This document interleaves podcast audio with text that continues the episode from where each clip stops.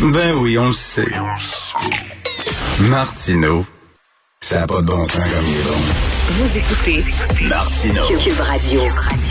Alors, il y a une histoire qui se déroule aux États-Unis qui m'intéresse beaucoup. C'est euh, les auditions de la juge Amy Coney Barrett. Vous savez que c'est la candidate pour euh, de Donald Trump pour aller à la Cour suprême. Euh, Donald Trump aimerait beaucoup qu'elle siège à la Cour suprême, mais les adversaires de M. Trump disent qu'elle ferait, Mme Barrett, une très mauvaise juge parce qu'elle est croyante.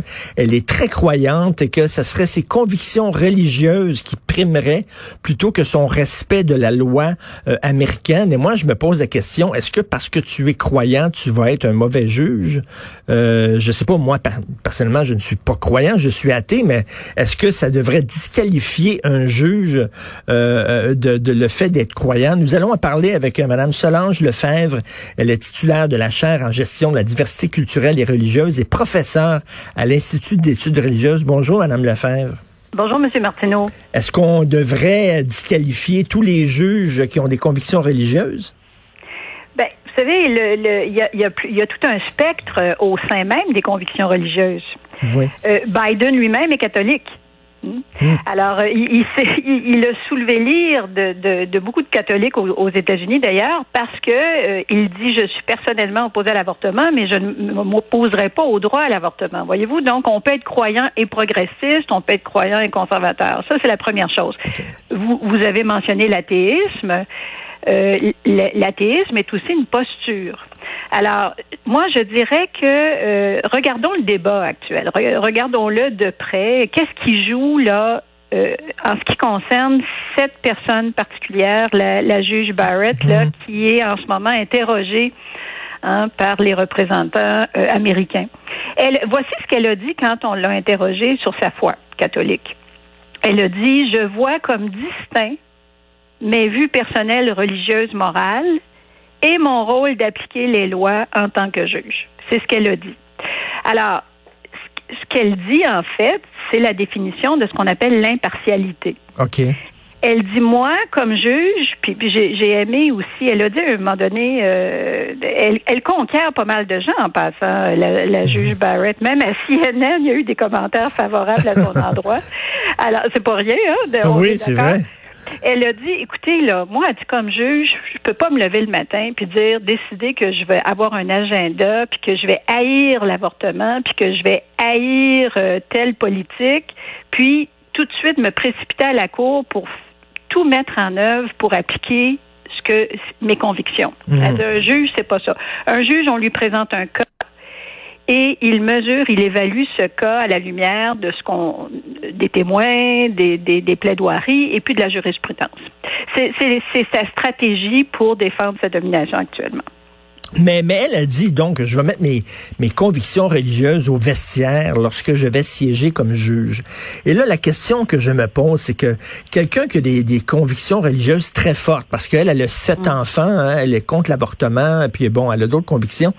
Quelqu'un qui a des convictions religieuses très fortes, c'est pas accessoire. Là. Il me semble que c'est au cœur de ta vie, c'est au centre de ta vie. Si tu crois vraiment que, que, que Dieu existe, que Jésus existe, tu crois à ses enseignements et tout ça, euh, est-ce que tu peux vraiment euh, mettre ça dans le vestiaire et t'en débarrasser lorsque tu sièges comme juge? Ça fait, ça fait partie de ta personnalité, de, de, de toi, de tes valeurs profondes?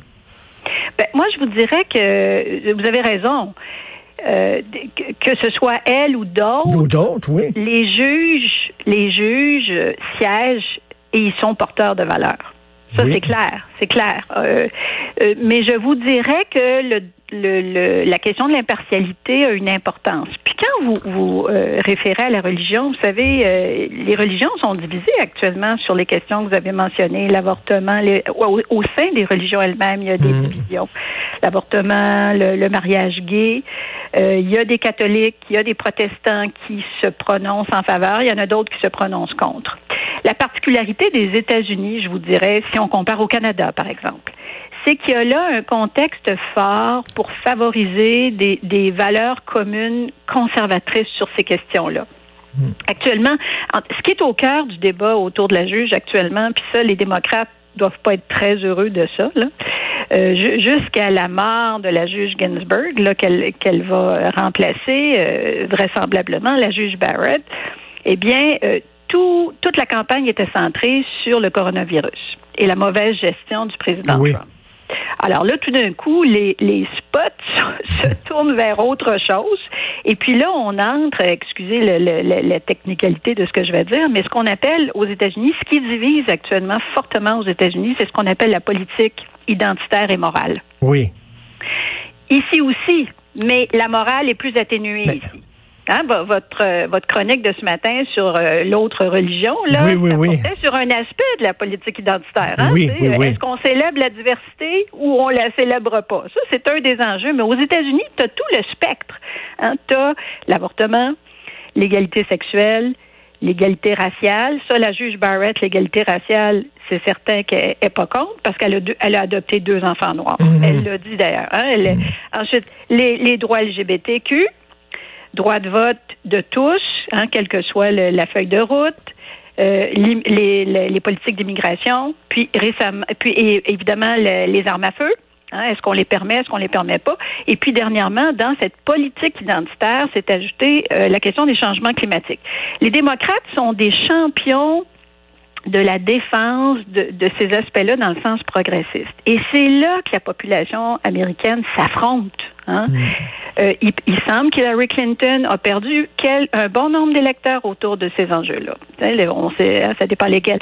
Donc, euh, Amy Barrett arrive dans, au cœur de ce débat-là.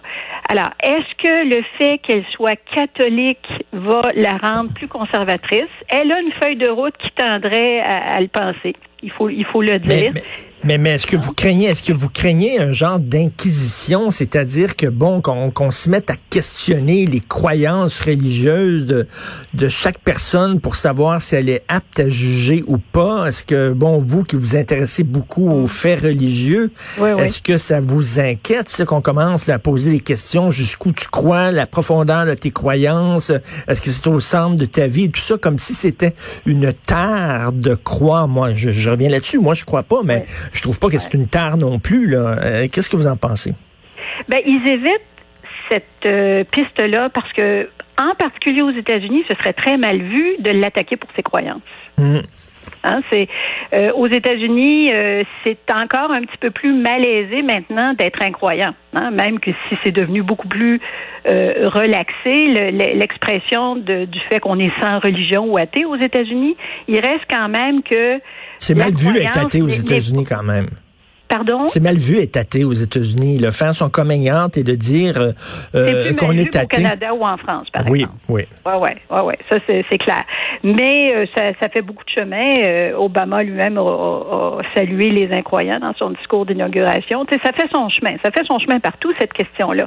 Mais vous avez raison. Et d'ailleurs, les démocrates, quand ils interrogent Barrett, ne s'attaquent pas à ses croyances religieuses. Euh, ils s'attaquent plutôt à son conservatisme hmm. ou à sa supposée opposition à tous ces éléments de la politique identitaire. Voyez-vous, euh, l'avortement, l'égalité sexuelle et raciale. Mais vous savez, statistiquement, c'est vrai que euh, souvent les sondeurs se rendent compte que des personnes plus religieuses vont être plus conservatrices sur certains aspects. C'est un fait, hein? Oui, et je vous dirais, euh, et, je vous dirais, et alors, je vous dirais ça parce que, euh, veux dire, les juges sont comme la population, on devrait refléter la diversité de la population. Il y a des gens qui sont pour l'avortement, il y a des gens qui sont contre l'avortement pour leurs raisons, certains pour des raisons religieuses, d'autres non, pour des raisons morales, et bon, ça leur appartient. Et pourquoi les juges devraient tous pencher du même bord? Dans ce temps-là, on n'a pas besoin de juges pour juger. D'abord, si tout le monde, si tous les juges ont exactement la même opinion, euh, euh, sur certains. Euh, donc, moi, je trouve que bon, une diversité chez les juges, il y en a qui sont pour, il y en a qui sont contre, et tout ça, ça, ça représente la diversité qu'il y a dans la population. Vous avez bien raison. Vous avez bien mhm. raison. Le hic en ce moment, c'est que les conservateurs vont avoir une forte majorité de nominations. Hein. Ça va être six contre trois dits progressistes. Mais c'est vrai qu'on perd de vue dans ces débats-là ce que la juge Barrett nous rappelle dans sa manière de répondre. C'est qu'elle a dit, écoutez, là, arrêtez de me, me framer. Arrêtez de me dire, vous allez dire si, vous allez penser ça. Elle dit, moi, comme juge, on doit me présenter des cas précis concret. C'est pas dans l'abstrait que je vais me prononcer. Et là, je vais regarder tout, toutes les preuves, toute la jurisprudence que j'ai devant moi et je vais évaluer les choses. Et d'ailleurs, on peut rappeler que la Cour suprême canadienne, elle est souvent euh, les, les, juges de la Cour suprême canadienne ne sont pas toujours d'accord sur les mmh. décisions. Puis, et ça, c'est difficile à comprendre du point de vue de l'opinion publique. Euh, un jugement, c'est pas totalement en accord avec quelque chose ou totalement en désaccord avec quelque chose. sais, même s'il y a des décisions finales qui peuvent être mhm. décisives, un jugement, c'est plein d'angles euh, où euh, tu peux être en accord avec telle chose, tu peux dire mais telle chose j'ai des réserves. Mais euh, oui, mais c'est très difficile à comprendre. Et madame, c'est d'autant plus difficile qu'on vit dans une époque où c'est tout noir, tout blanc. On vit dans une époque extrêmement polarisée et les teintes de gris entre les deux ont tendance à se perdre. Tout à fait tout à fait, vous avez raison. Euh, il y a peut-être une distinction qu'on pourrait retenir, moi, que je trouve bien utile. Puis euh, cette distinction-là, elle est faite, euh, c'est une parenthèse, là, puis pour, enseigner le programme éthique et culture religieuse là, au mmh. Québec. Qui c'est bien controversé, cette affaire-là. On recommande aux enseignants d'être impartiaux, mais pas neutres. Qu'est-ce qu'on veut dire par là? Oui, qu'est-ce qu'on veut Stéphanie dire? Gravel, j'ai une bonne doctorante qui a travaillé là-dessus, c'est que quand tu considères, par exemple, les religions, euh, certaines valeurs qui peuvent varier ou tu, il faut que tu tentes d'être impartial. Il faut pas que tu montes devant tes étudiants que tu favorises telle religion plutôt que hmm. l'athéisme ou plutôt que hein, bon. Mais tu peux pas être neutre sur la question des valeurs fondamentales communes. Hein? Les êtres humains sont égaux. Tu peux ben pas dire ah, ben peut-être que oui, peut-être que non. Vous savez, il y a des il y a des choses fondamentales qui qui sont incontestables mais il y a des choses qu'on peut discuter. Alors, euh, on, on, verra comment la juge Barrett va, va prendre. Et, et si, si, si, il y a des enseignants, j'imagine qu'il y a des enseignants qui peuvent mettre, euh, qui ont des opinions politiques très fortes, mais qui peuvent les mettre de côté euh, lorsqu'ils enseignent et qui enseignent de façon objective des faits. Euh, donc, j'imagine qu'il y a des gens qui peuvent mettre aussi leurs opinions religieuses de côté. Elle a dit, je suis juge, vous jugerez l'arbre à mes fruits, c'est-à-dire juger mes, mes jugements lorsque je vais être juge et arrêter de me, faire un, procès d'intention. Oui, n'empêche qu'on connaît déjà, elle a une feuille de route, on voit un petit peu où elle se dirige. Euh, ce qui est un grand débat, moi que je trouve assez compliqué parce que je suis pas juriste, c'est l'interprétation de la Constitution américaine. Est-ce qu'on est-ce qu'on est littéraux, est-ce qu'on hmm. est originaliste? Là, il faut essayer de vraiment comprendre comment les pères de la Constitution pensaient puis ce qu'ils voulaient dire, ou si on peut faire évoluer. Ça, c'est c'est un gros débat aux États-Unis. Puis il semble qu'elle soit comme parce son que plutôt du côté littéraliste. Parce que certains, certains, Madame euh, Lefebvre, certains prennent la Constitution américaine comme un texte sacré. Pour eux autres, c'est ah. quasiment comme la Bible. Faut pas y toucher, faut prendre ça au pied de la lettre. Là. Alors, euh, c'est quasiment un texte sacré pour eux autres. D'ailleurs, ils l'ont encadré dans la maison, là, comme si c'était la Torah ou la Bible. Euh, merci beaucoup, Madame Lefebvre. Très intéressant, titulaire de la chaire en gestion de la diversité culturelle et religieuse et prof à l'Institut d'études religieuses. Bonne journée. Bonne journée, Monsieur Martineau. Merci.